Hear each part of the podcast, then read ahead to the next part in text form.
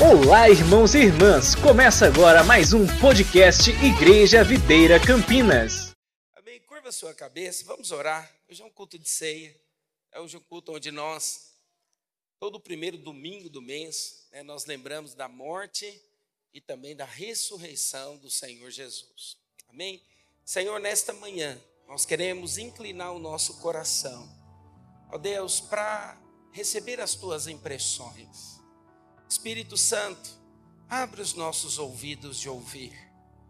Deus, aquieta a nossa alma e nos leva, Espírito Santo, nessa manhã, a receber graça, a receber favor que estão disponíveis. Oh Espírito Santo, nós queremos hoje beber da fonte de água viva. Sabemos, ó Deus, que o Senhor tem mais e o Senhor tem mais para ministrar o nosso coração. Obrigado a Deus, porque nós já podemos perceber a tua presença. Obrigado a Deus pela vida de cada pessoa que está aqui nessa manhã. Deus, que cada um deles hoje saiam daqui, ó Deus, enriquecidos. Ó Espírito Santo de Deus, enriquecidos pela tua palavra, renovados, ó Deus, cheios da tua vida Oh Espírito Santo, tu tens liberdade de mover entre nós, trazendo cura, trazendo restauração. Ó Deus, e confirmando os nossos corações o teu perfeito propósito. Em nome de Jesus. Amém. Amém, queridos? Diga para a pessoa que está do seu lado: você é muito importante. Você é muito importante. Sabe, o seu valor. Eu quero ler para você na palavra de Deus qual é o seu valor. Abra para nós, por favor, Estevam.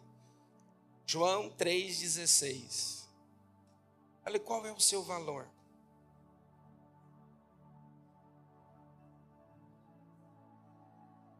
Olha o que ele diz: Deus amou você de tal maneira Olha que interessante, o amor de Deus, ele não foi como aquela pessoa, né, que diz: "Ah, eu amo você", quando está apaixonado.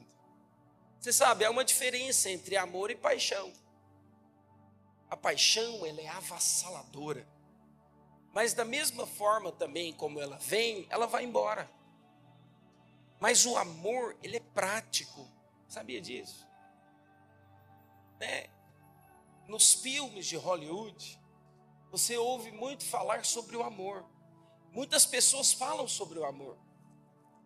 Mas é aquele amor romântico.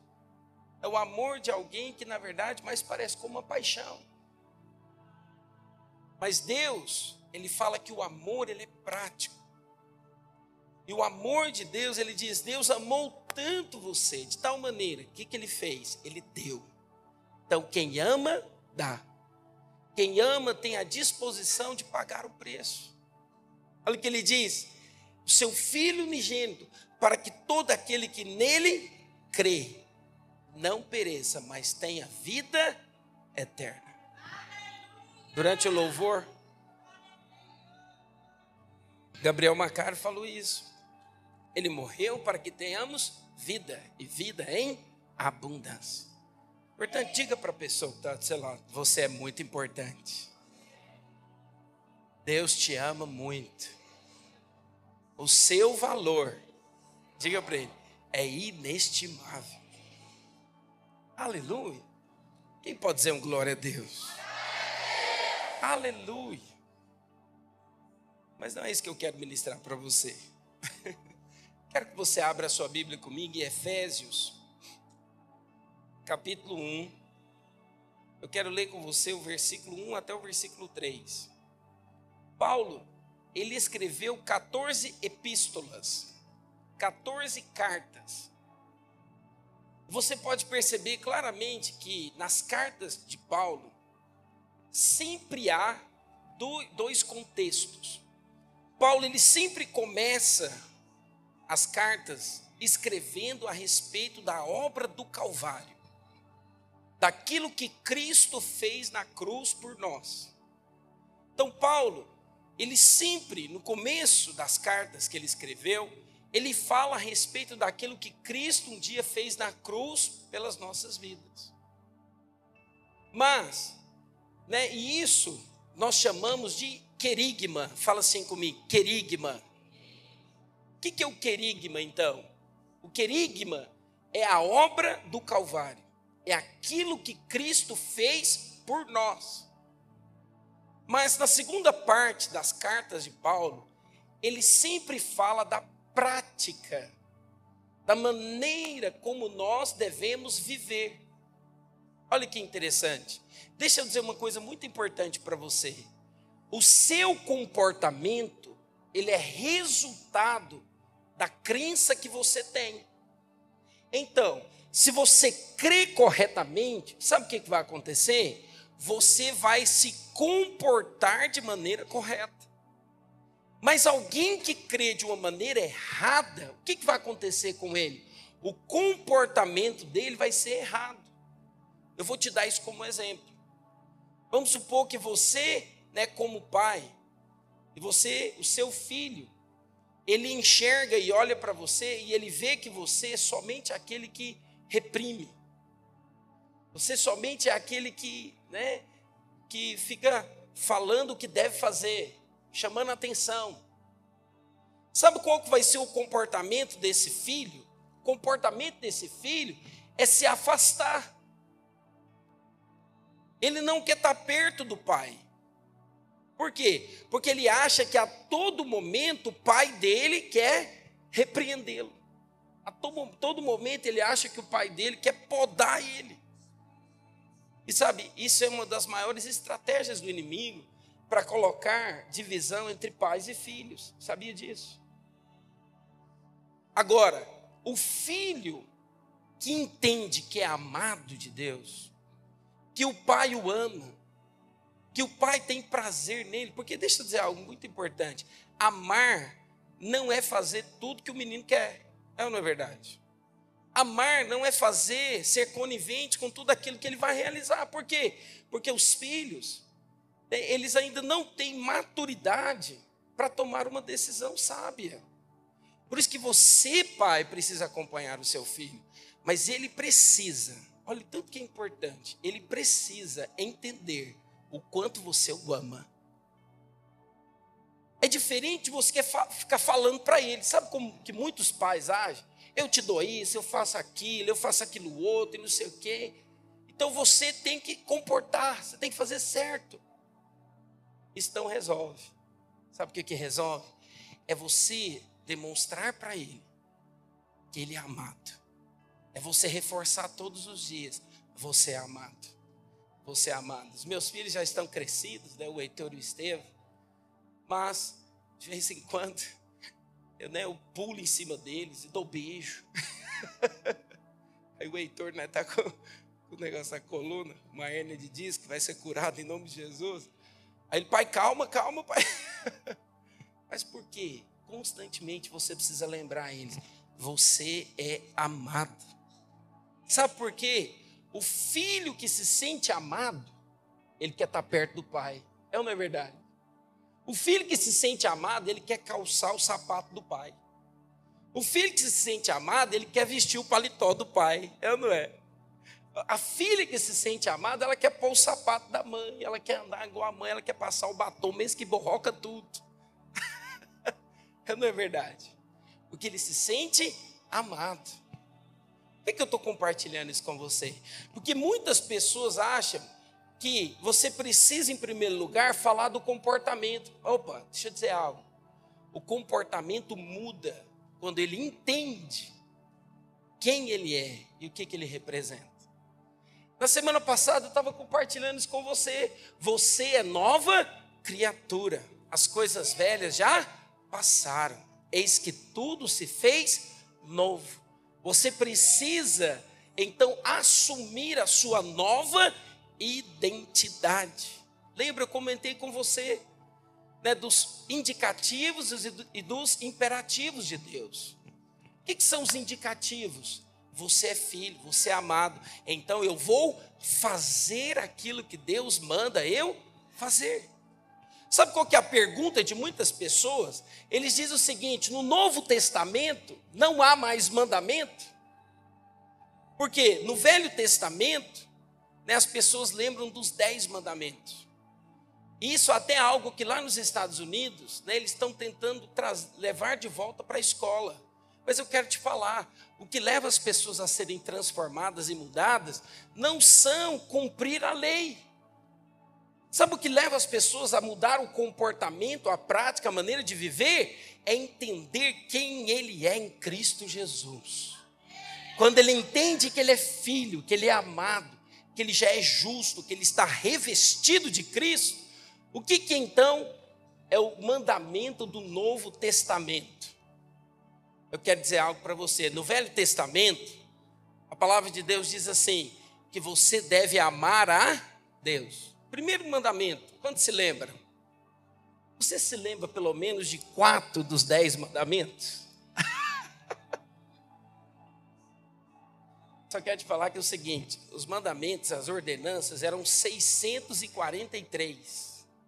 Não é só 10, mas resumiu em 10. Então, o primeiro mandamento diz: Amarás o Senhor teu Deus. Mas no Novo Testamento, quando Cristo veio, sabe o que, que ele falou? Deus amou você. Então, sabe qual que é o mandamento do Novo Testamento? Tenha revelação, tenha clareza, o quanto você é amado. Antes que nós lemos esse texto, vai lá para o meu texto, Estevam, 1 João capítulo 4, versículo 17. Deixa eu ler esse texto primeiro com você. Olha o que diz. 1 João, eu me lembrei desse versículo aqui. 4, versículo 17. Olha o que diz. Nisto em nós aperfeiçoado o amor, para que no dia do juízo mantenhamos confiança, pois segundo ele é, também nós somos neste mundo. Olha que interessante. Se ele é filho de Deus, nós também somos filhos de Deus. E ele diz: no amor não existe medo, antes o perfeito amor lança fora o medo. Ora, o medo produz tormento, logo, aquele que teme não é aperfeiçoado no amor. Nós amamos porque ele nos amou primeiro. O Senhor ele resumiu os mandamentos em dois no Novo Testamento. Ele diz, em primeiro lugar, ele fala que você deve amar a Deus e amar os seus irmãos. Olha que interessante. No Velho Testamento você deve amar a Deus. Você deve fazer algo.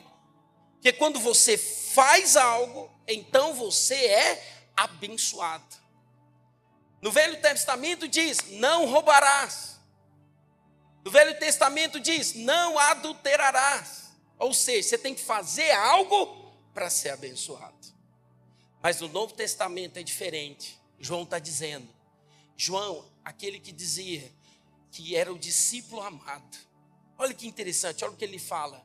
Ele diz o seguinte: você precisa ter revelação e clareza do amor de Deus por você. Porque o dia que você tem clareza e entendimento quanto você é amado, você vai amar aqueles que estão perto de você.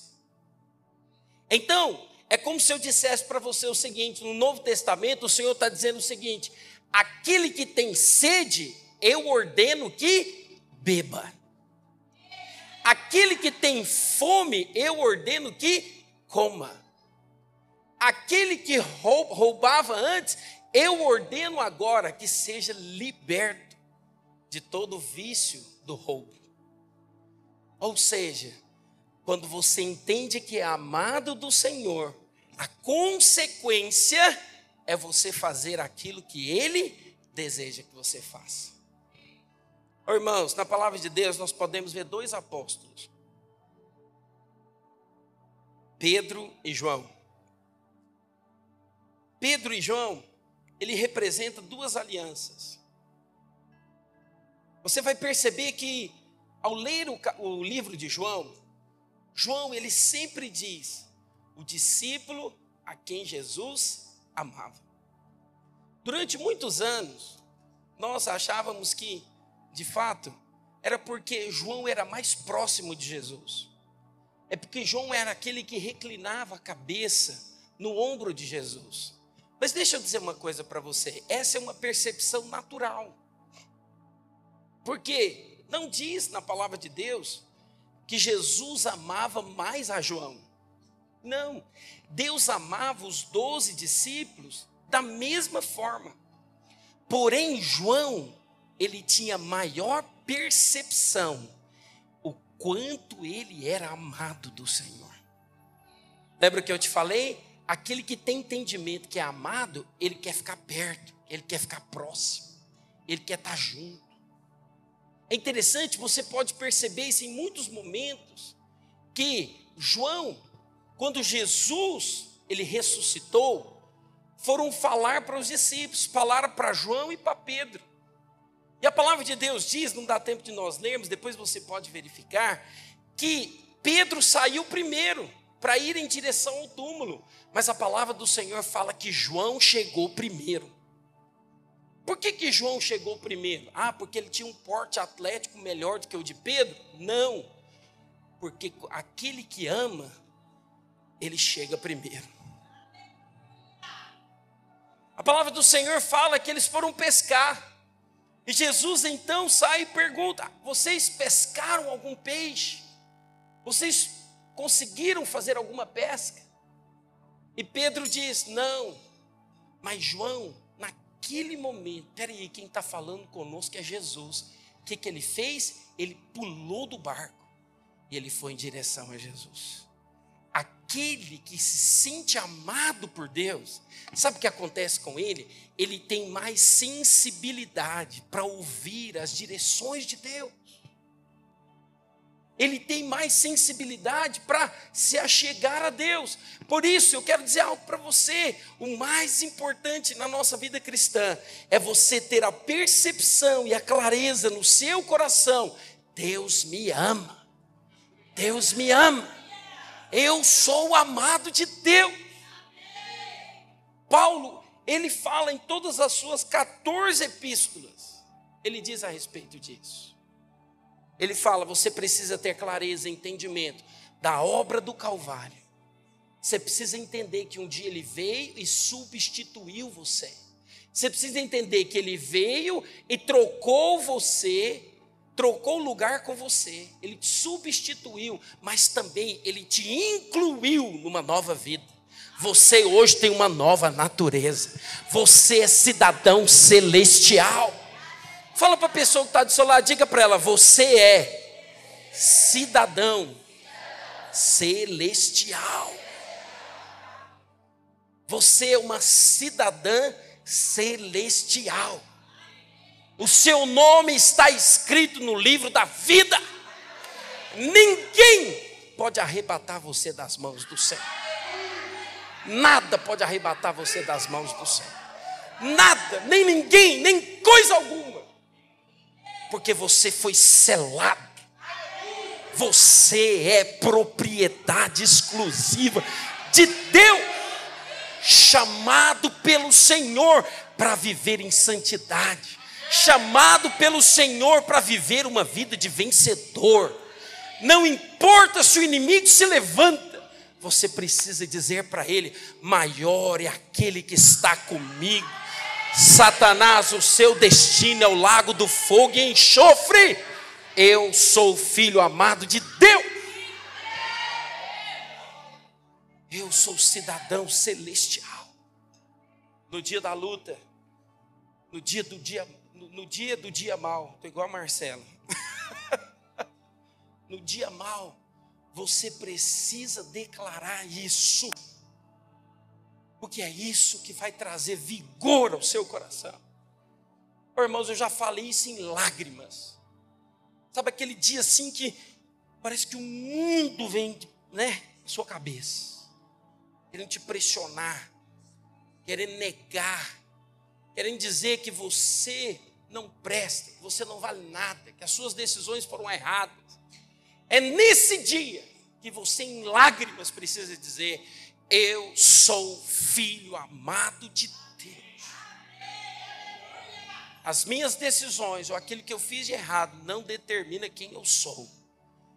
E conforme diz Romanos 8, 28, todas as coisas vão cooperar para o meu bem. Por que, que vai cooperar para o meu bem? Porque eu sou amado de Deus. Isso é o querigma. Essa é a primeira parte. Paulo ele forma, ele, ele dá exemplos.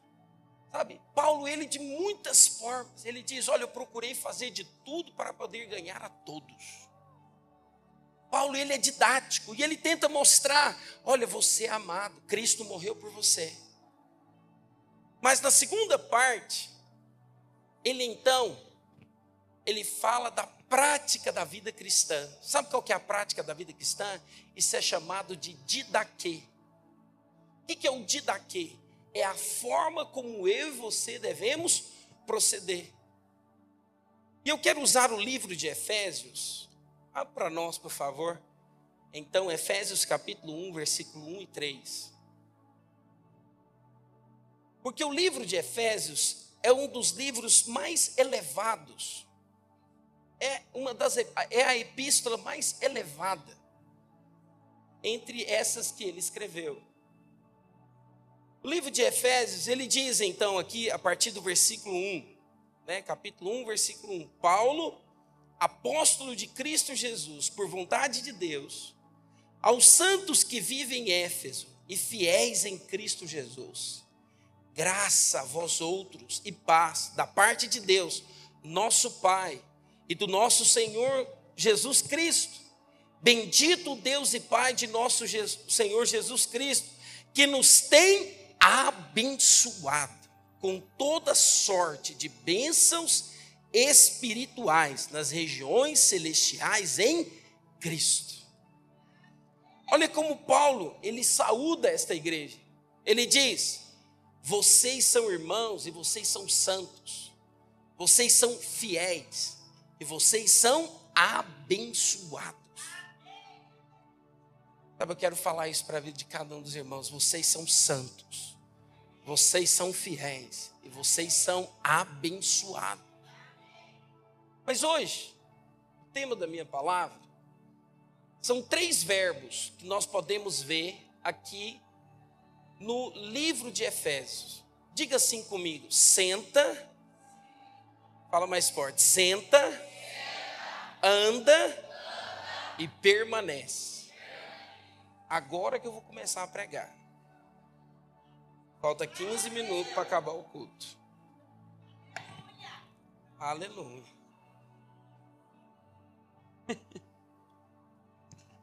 Três verbos sentar, andar e permanecer.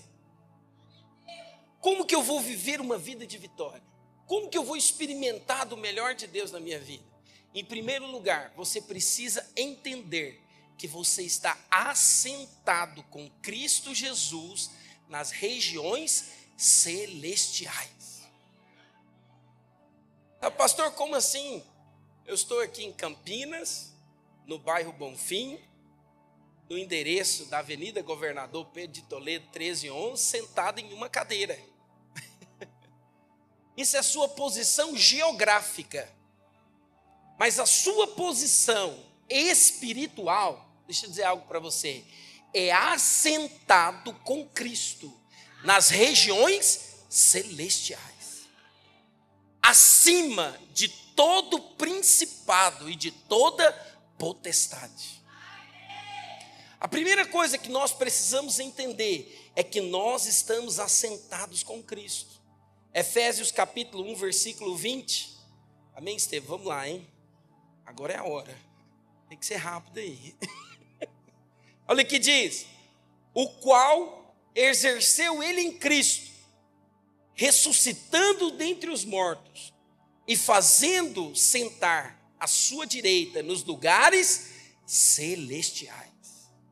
Olha o que diz em Efésios 2, versículo 6. Ele diz assim: E nos ressuscitou juntamente com Ele e nos fez assentar nos lugares celestiais em Cristo Jesus. Preste atenção em algo. Quando Cristo morreu, nós morremos com Ele. Quando Cristo ressuscitou, nós ressuscitamos com Ele. Quando você crê em Cristo e o confessa como Senhor e Salvador da sua vida, o que, que você está fazendo? Quero te explicar. Você está dizendo, Senhor, eu creio que o Senhor morreu no meu lugar. Nesse momento, você é incluso na morte de Cristo Jesus. Então, ele já levou sobre si os nossos pecados. Os pecados do passado, do presente e do futuro também. Ele já levou todos os nossos pecados. Mas, ele não somente morreu, a palavra do Senhor diz que ele também ressuscitou. A morte não pode vencer o Senhor Jesus. Então você morreu com Cristo, você morreu para uma vida de pecado. Pastor, mas por que, que ainda eu peco? Pastor, por que, que ainda eu tenho essa tendência ao pecado? Porque esta carne que nós temos, esse corpo que nós temos, a tendência dele é para as coisas do pecado. E eu quero te dizer, ela não converte. Mas eu quero te dizer uma coisa muito importante. O dia que você nasceu de novo, Cristo veio habitar dentro de você. E sabe como você vai vencer o desejo pelo pecado? É quando você deixar Cristo manifestar. Pastor, como que eu deixo Cristo manifestar? É quando você rejeita fazer na sua força. É igual uma vez um jovem virou para mim e disse assim: Não, pastor, eu posso namorar, eu posso beijar na boca. Eu não vou pecar, não. Pode ficar tranquilo. Eu sou forte, eu consigo. Eu fiquei olhando para ele assim, não sei o que, que eu falo. Aí eu falei para ele, falei, rapaz, se você é homem de verdade,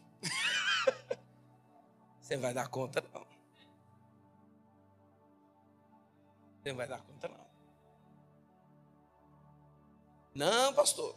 Segurança. Falou, cuidado. Por quê? Porque aquele que pensa que é forte, ele cai. Sabe quando você vence o pecado? É quando você reconhece, Senhor, eu não consigo. Na minha força, na minha tentativa, eu quero esganar, eu quero bater, eu quero.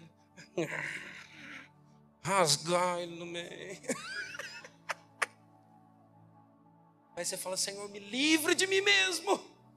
Me ajuda, me ajuda, Espírito Santo, me ajuda, me ajuda, me ajuda. É nessa hora que você vence. Porque o Espírito Santo, ele vem e ele tira a raiva, ele tira o ódio. E sabe, é, é algo interessante. À medida que você vai caminhando nessa verdade, e você vai se enchendo do Espírito Santo, Escute o que eu quero te falar. Você vai se tornar mais sensível às tentações do inimigo sobre a sua vida. Como é que alguém cai no pecado? Ele cai porque ele fica, sabe, cheirando a pizza. Como assim, pastor? Vamos supor que comer pizza fosse pecado. Está amarrado, pastor, em nome de Jesus. Quem gosta de pizza aqui? Paulista gosta de pizza, não é verdade? Mas vamos supor, é só imaginação, não é verdade isso. Vamos supor que pizza seja pecado. Então, como é que o inimigo ele faz? Ele faz o seguinte: ele sabe que você gosta de pizza. Ele sabe que você é fascinado numa pizza de calabresa com queijo. Ontem eu comi uma pizza de calabresa com queijo. Aí ele sabe que você ama pizza de calabresa com queijo. Aí sabe o que ele faz? Ele pega e faz seu vizinho fazer pizza de calabresa. Do lado, do lado, do lado. Aí o que acontece? O cheiro vai lá na sua casa. Ai, Jesus amado. E o que, que você faz? Fala, Nossa, não vou dar conta, não vou dar conta, não vou dar conta. Aí você começa a lembrar, você nem estava lembrando, você começa a lembrar. Eu quero pizza de calabresa, de calabresa, de calabresa. O que, que você tem que fazer nesse momento? Sabe o que você tem que fazer? Eu rejeito todo desejo de pizza de calabresa. sai de casa, vai visitar alguém. Só volta a hora que acabou o cheiro. Entendeu? Esse é o segredo. Mas quem que faz isso? É quem é humilde para reconhecer que mexer no Instagram, ele vai pecar. Aquele que é humilde o suficiente para reconhecer que se ele ficar vendo o computador sozinho, e se ele levar o celular para o banheiro, ele vai pecar. Aí o que, que ele faz? Ele quebra o celular. Precisa de tanto. Mas ele coloca o, lugar, o celular no lugar devido. Ele rejeita. Ele diz: Satanás, você não vai me roubar daquilo que Deus tem para mim. Sabe? É nesse momento que você vence. É nesse momento que você alcança a vitória. Mas você precisa entender: eu estou assentado com Cristo nas regiões celestiais. O diabo não toca em Cristo, por isso ele não toca em mim. Por quê? Porque eu já sou justo. Preste atenção. Quando Jesus morreu, você morreu com ele. Mas quando ele ressuscitou, você ressuscitou para uma nova vida. Para uma nova vida. Aquele que é nova criatura, as coisas velhas já passaram. Eis que o Senhor fez nova todas as coisas. E então, à medida que você entende isso e tem revelação, você começa a sua vida cristã do princípio correto. Eu não vou fazer algo para me tornar justo. Eu já sou justo. Por que, que eu sou justo? Porque Cristo morreu. Ele é a minha justiça. Eu estou revestido de Cristo. Para que você entenda melhor essa verdade. Uma mulher está carregando né, um bebê no ventre. Você consegue enxergar o bebê quando ele está no ventre de uma mulher? Não. Mas é uma realidade que ele já está ali, que já tem uma vida ali, que no mesmo corpo bate dois corações. Olha que interessante. E vamos supor que essa mulher então fosse uma rainha, e ela vai ter um filho, e ela então senta no trono. Deixa eu dizer algo para você. Quando ela senta no trono, estando grávida, o filho dela também senta junto com ela? Sim ou não? Os irmãos estão me entendendo? Eu quero dizer algo para você. Às vezes você não está vendo, mas é uma verdade. Lembra? Fato e verdade. É uma verdade. Você está assentado com Cristo nas regiões celestiais. Você não mais precisa viver uma vida de derrota, uma vida de fracasso, por quê? Porque agora você está sentado com Cristo nas regiões celestiais, ou seja, ele já venceu. No Velho Testamento, o sacerdote, ele ficava em pé todo o tempo. Por que, que ele ficava em pé todo o tempo? Porque ele tinha que oferecer o sacrifício. Imagina quantas pessoas não eram. Ele não se assentava. Mas a palavra de Deus diz que quando Jesus ele morreu na cruz, aquele sacrifício foi aceito nos céus, e agora ele se assentou. Então, deixa eu dizer algo para você: você não precisa viver ansioso, você não precisa viver preocupado, você precisa aprender a viver no descanso do Senhor. Por quê? Porque o segredo de você vencer na vida cristã é descansar em Deus. Não é ir para a rede dormir. Não. O descansar em Deus é: eu vou fazer aquilo que tem que fazer, mas não vai ser eu que vai fazer, é o Senhor que vai fazer por mim. Esse é o primeiro verbo.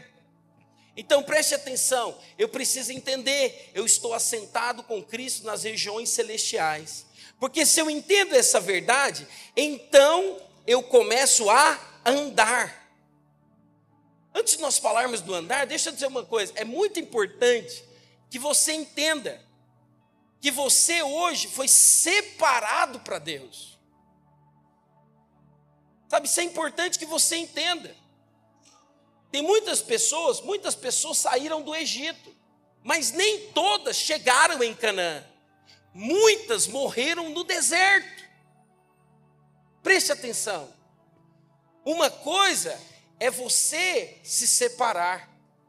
Outra coisa é você entender que você foi separado por Ele para um propósito. Sabe qual que é o desejo de Deus? Tirar você de uma velha vida e te conduzir para Canaã. O que é Canaã? Lugar que você vai desfrutar de leite e mel.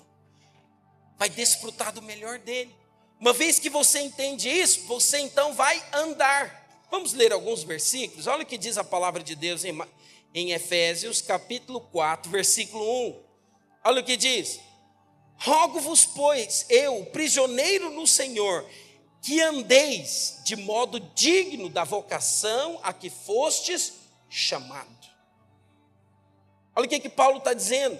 Ele está dizendo o seguinte: olha, você vai andar em conformidade com a sua nova vida. Então, aquele que entende que já morreu para o pecado, que morreu para as coisas do mundo, e está sentado com Cristo Jesus, ele vai andar de maneira digna. Certa vez, né, na França, eles raptaram o filho de Luís XIV na Revolução Francesa. E eles então queriam obrigar o filho dele a fazer coisas que ele não queria fazer. E ele dizia algo muito interessante: Eu não vou fazer isso porque eu fui chamado para ser rei. Eu não vou fazer desta maneira porque eu fui chamado para ser rei eu quero falar algo para você. Deus ele morreu para colocar você em uma posição. E hoje você é considerado como filho de Deus. E o desejo dele, quando ele voltar, é que você possa reinar com ele. O desejo dele é que você reine em vida. Por isso eu digo a você, qual que é a sua posição? Você é príncipe. Você é princesa do Senhor. Por isso, viva do modo digno daquilo que você é em Cristo Jesus. Sabe, nós precisamos, até como pais, saber exortar os nossos filhos. Que tem pai e mãe, o que, que ele faz? Ele diz o seguinte: olha, se você não fizer isso, a mamãe não gosta mais de você. Se você fizer isso, né, o papai do céu vai te penalizar. Tem muita gente que faz isso e pode causar um problema na vida do menino. Por quê? Porque ele pode se relacionar com Deus de uma maneira errada. Qual que é a maneira correta, então, de exortarmos uns aos outros em amor? É você dizer para ele: olha, deixa eu dizer algo para você. Você agora é nova criatura. Por isso, não combina com você mais ficar mentindo. Você é nova criatura. Você nasceu de novo. Não combina com você mais falar palavrão. Você é nova criatura, você nasceu de novo. Não combina mais com você ficar né, bebendo. Não combina mais com você fazer aquilo que é errado. Você é nova criatura, você foi chamado por Deus para fazer aquilo que são o desejo e o propósito do coração dele. É como um pai que diz o seguinte: um pai vê um filho com uma faca na mão. Qual que é a primeira atitude que uma mãe ou um pai pode ter quando o filho toca a faca na mão? Menino, larga essa faca!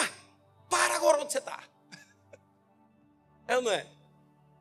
E pode tomar a faca, a força da mão dele.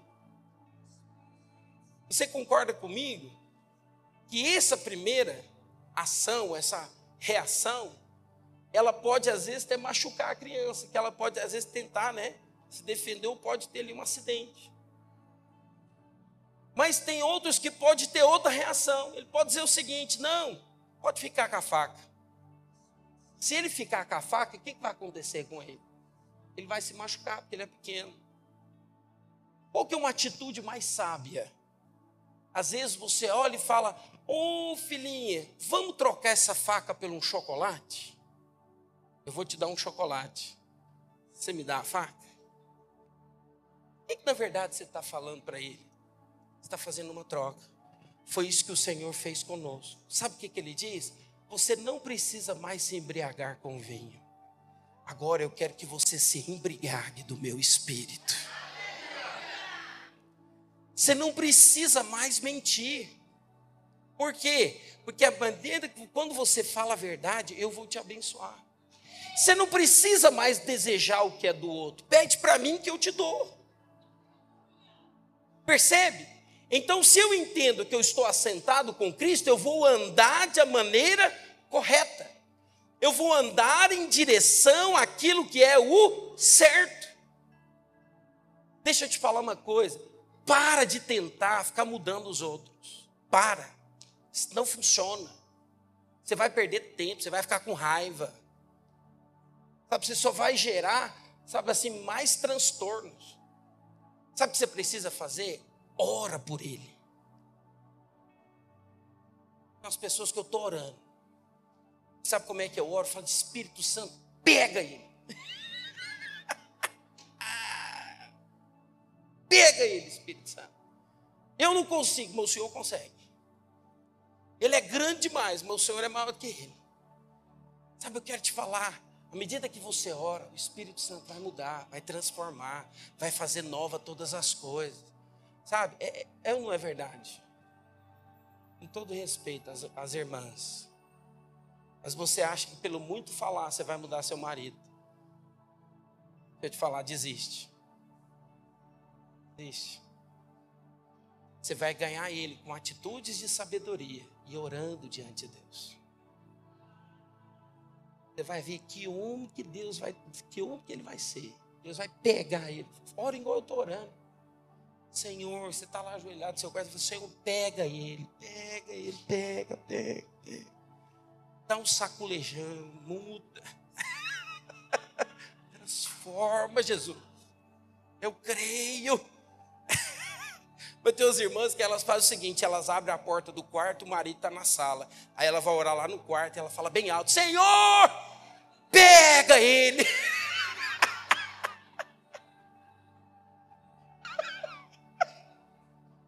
Precisa ser assim, não. Você sabe, Senhor. Eu te falar, o Senhor vai fazer a obra, amém? Para a gente encerrar. Quero convidar a equipe de louvor a subir aqui. Terceiro verbo que nós podemos ver aqui no, no livro de Efésios. Ele diz: permanece. Você está sentado com Cristo nas regiões celestiais. Ele te salvou, ele te libertou. Ele morreu na cruz por você. Você não está mais na posição de alguém que é derrotado. Você é filho, você é amado. Você está assentado com Cristo nas regiões celestiais. Presta atenção. Em muitos momentos da sua vida, você vai precisar exercer essa posição. Quando o inimigo na sua casa começar a trazer problemas, sabe, aqueles bagunça. Quando o inimigo vier tentar trazendo enfermidade, quando o inimigo vier tentar trazendo escassez, sabe? Às vezes briga entre vocês. Você, com sabedoria e graça, você precisa também se levantar, você precisa ter o discernimento correto. Você precisa dizer: Eu estou assentado com Cristo Jesus nas regiões celestiais, e eu te dou uma ordem, Satanás, sai da minha casa. Está repreendido. Sai da minha casa. Toda enfermidade sai. Todo problema sai, toda confusão sai, toda intriga sai, toda bagunça sai. Eu quero te falar, quando você faz isso, você está exercendo a sua autoridade.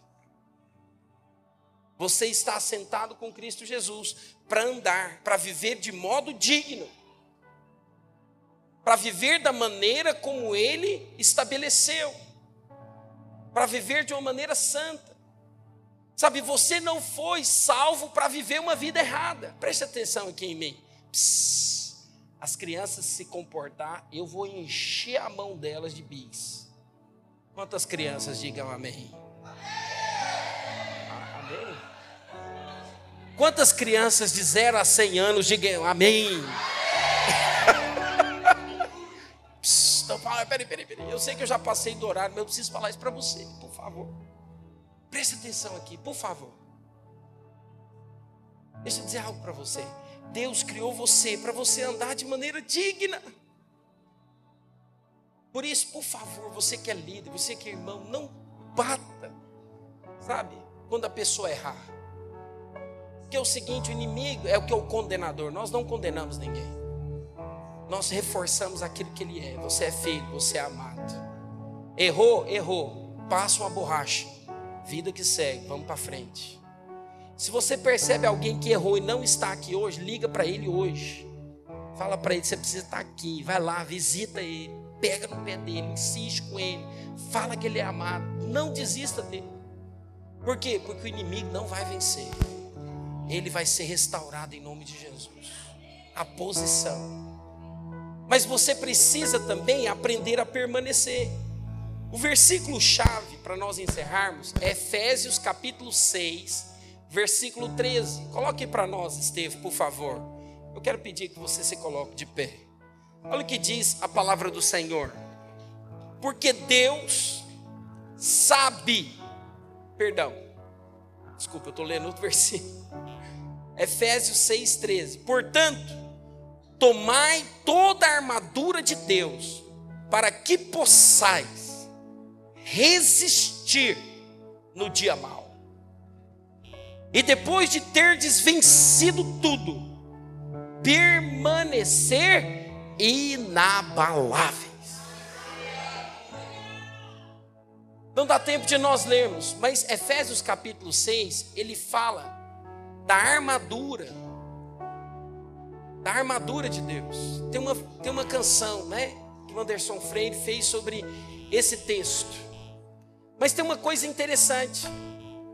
Das sete, das sete armas que Paulo fala nesse texto, seis são de defesa e somente uma de ataque. Qual que é a de ataque? É a espada.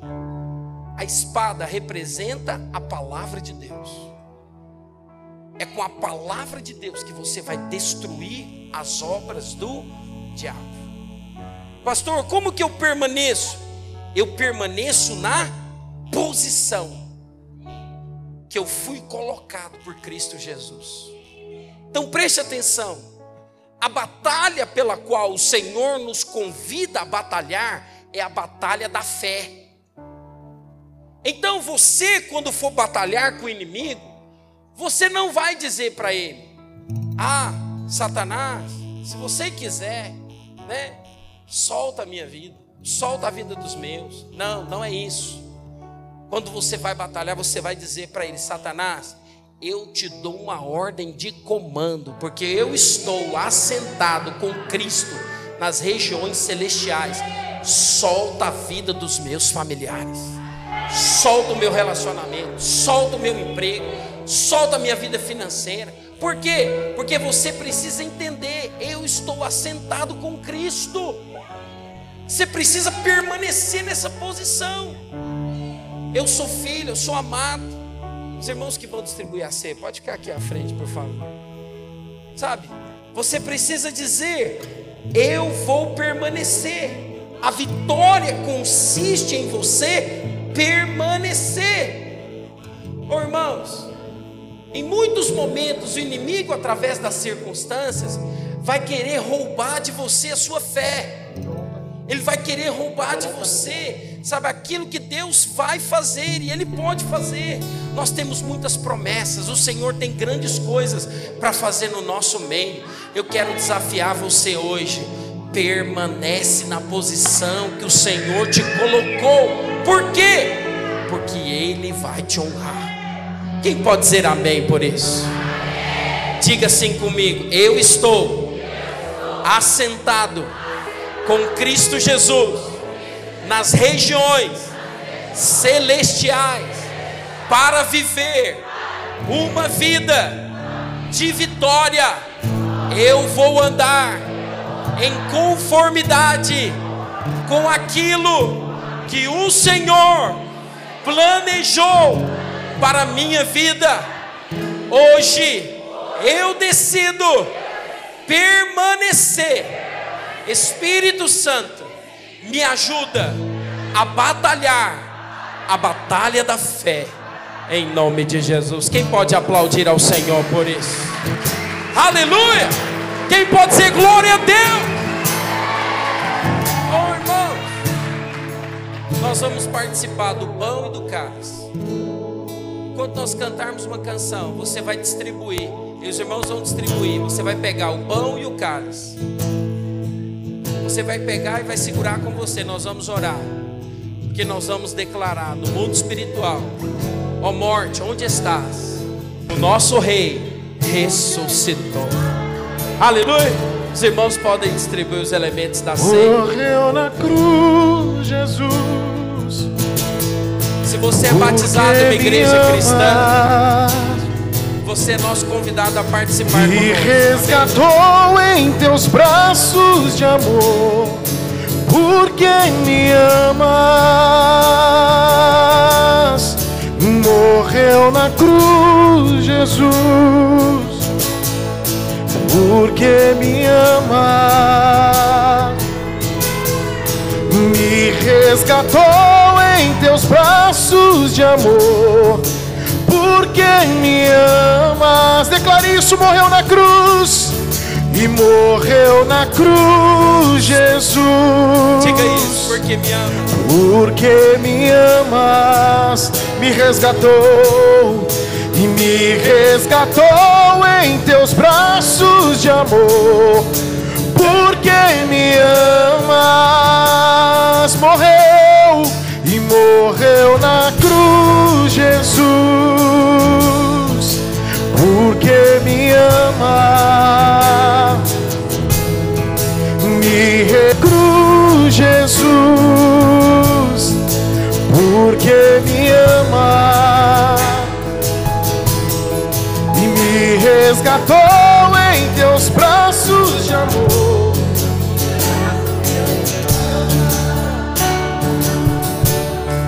Morreu na cruz, Jesus, porque me ama Oh, Jesus. me resgatou em teus braços de amor, porque me ama. Nada vai nos separar do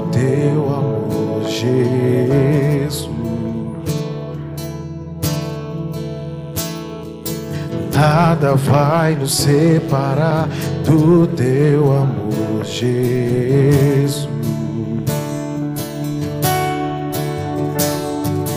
Nada vai nos separar do teu amor, Jesus.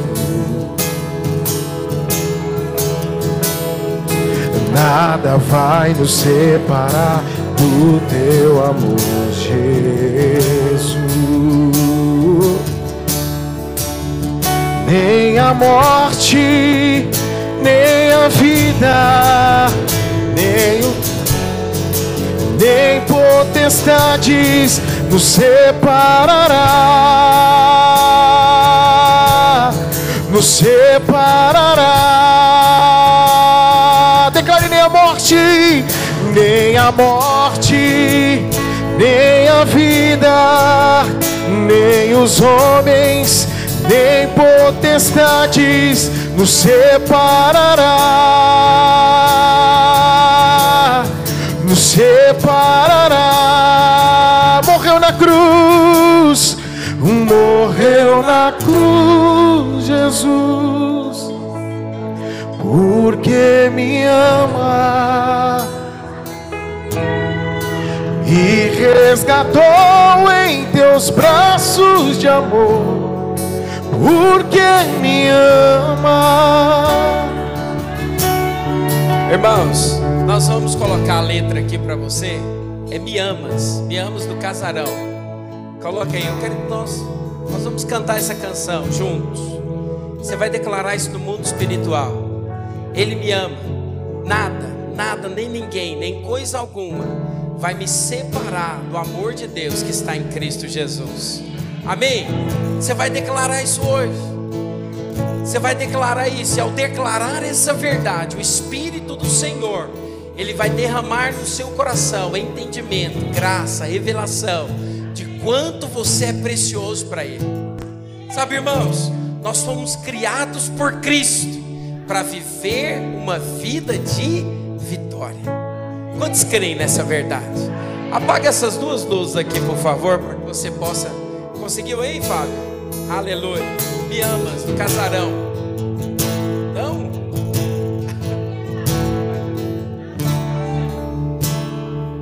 Cantar para sempre. O universo chora, Para sempre. sol Coloque. se apagou. Ali estava o Salvador, lá na cruz, seu sangue derramou. Declare isso. Ele levou, levou.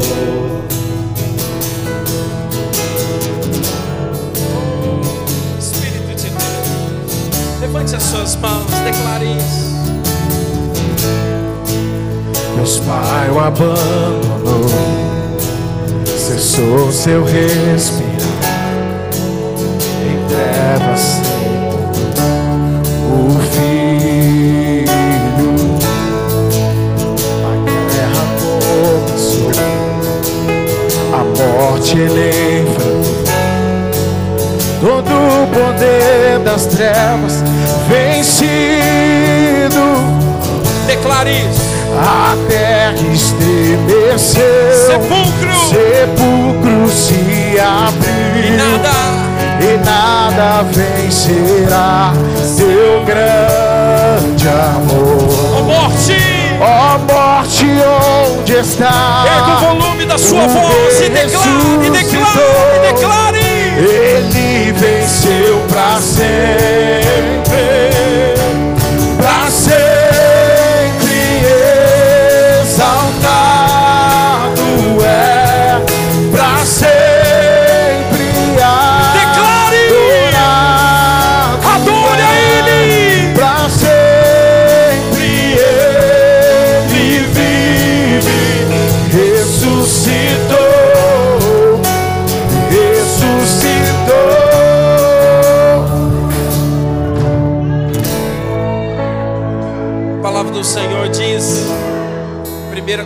capítulo 11, versículo 26.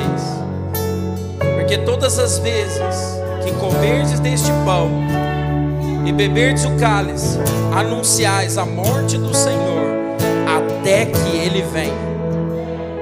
Por isso, aquele que comer o pão ou beber o cálice do Senhor indignamente será réu do corpo e do sangue do Senhor. Explicar uma coisa que muitas pessoas entendem errado. Eles, por não se achar digno, muitos não tomam e não compartilham do pão e do cálice. Mas eu quero te dizer uma coisa hoje. A verdade da palavra de Deus é que hoje você é digno. Você é digno não pelo aquilo que você faz ou deixa de fazer. Você é digno porque ele morreu na cruz. E porque ele morreu, hoje eu e você temos livre acesso ao trono da graça. Por isso, o dia de ceia é um dia de festa, é um dia de alegria, é um dia de nós declararmos no mundo espiritual: Satanás, onde está o morte?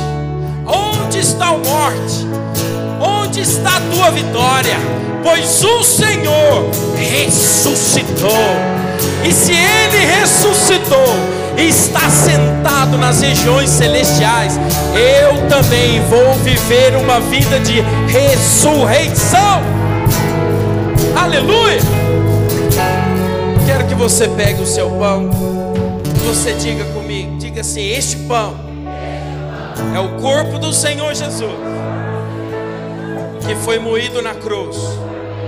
Ele já levou as minhas maldições e as minhas enfermidades. Ele já levou as minhas dores. Ele já levou os meus sofrimentos. Por isso hoje, Satanás, eu declaro que você poder sobre a minha vida, pois eu estou assentado com Cristo Jesus nas regiões celestiais. Pega o seu cálice, pega o seu cálice. Diga assim comigo: Este cálice é a nova aliança no sangue de Jesus.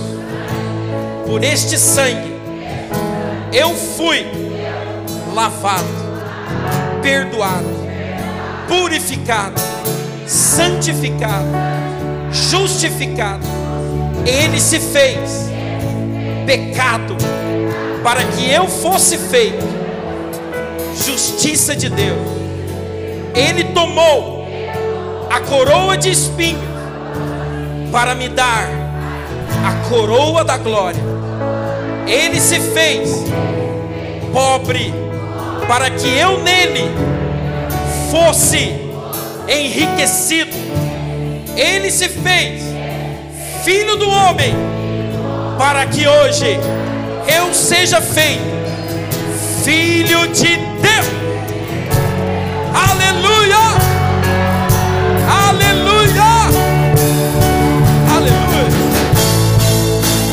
Cantamos aleluia, cantamos aleluia, cantamos aleluia, o Cordeiro